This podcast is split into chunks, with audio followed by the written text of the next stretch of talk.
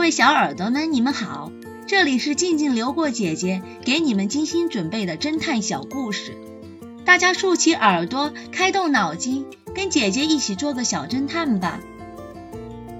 小侦探系列六十，不翼而飞的钻石。大富翁皮特买了一颗价值连城的大钻石。由于他特别爱显摆，他决定在自己的大别墅中公开展示这颗钻石。皮特将钻石放在了一间只有一扇门的房间里，并在门口安排了两名保镖。为了确保钻石的安全，他还特意定做了一个很大的窄口玻璃瓶。这个玻璃瓶开口很小。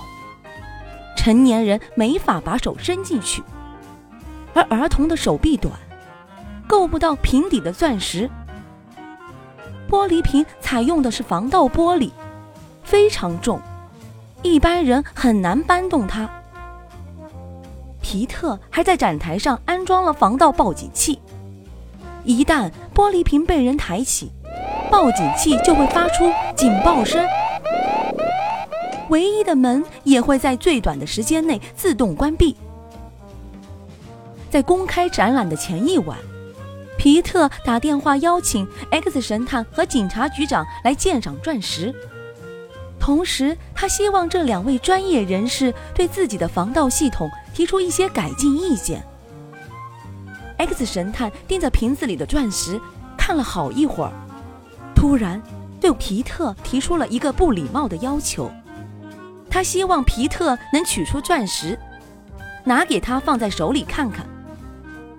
皮特同意了。他关闭了报警器，在警察局长的帮助下，小心翼翼地取出了钻石。当钻石落入皮特手中的那一刻，他的脸色变了。这不是我的钻石，而是一颗玻璃做的仿制品。原来，X 神探早就看出钻石是假的，所以才提出这样的要求。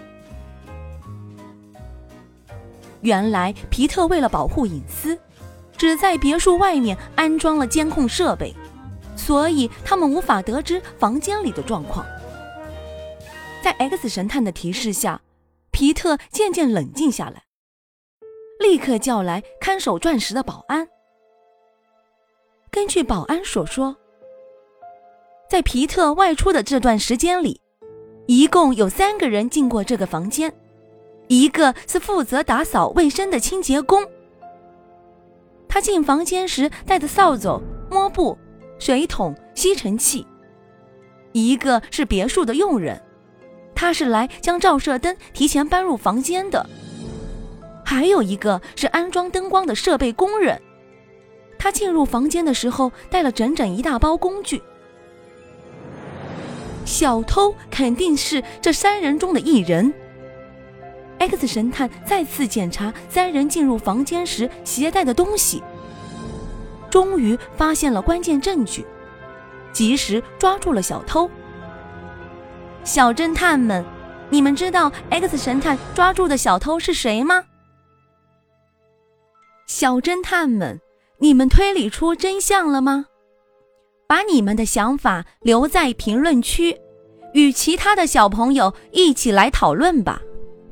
姐姐会在下一集末尾告诉你们真相哦。记得订阅小侦探，这样就不会迷路了。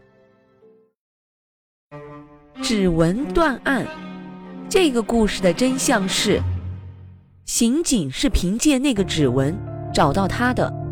因为人的指纹自胚胎第三个月形成后终身不变，破坏指腹皮肤是不能改变指纹的。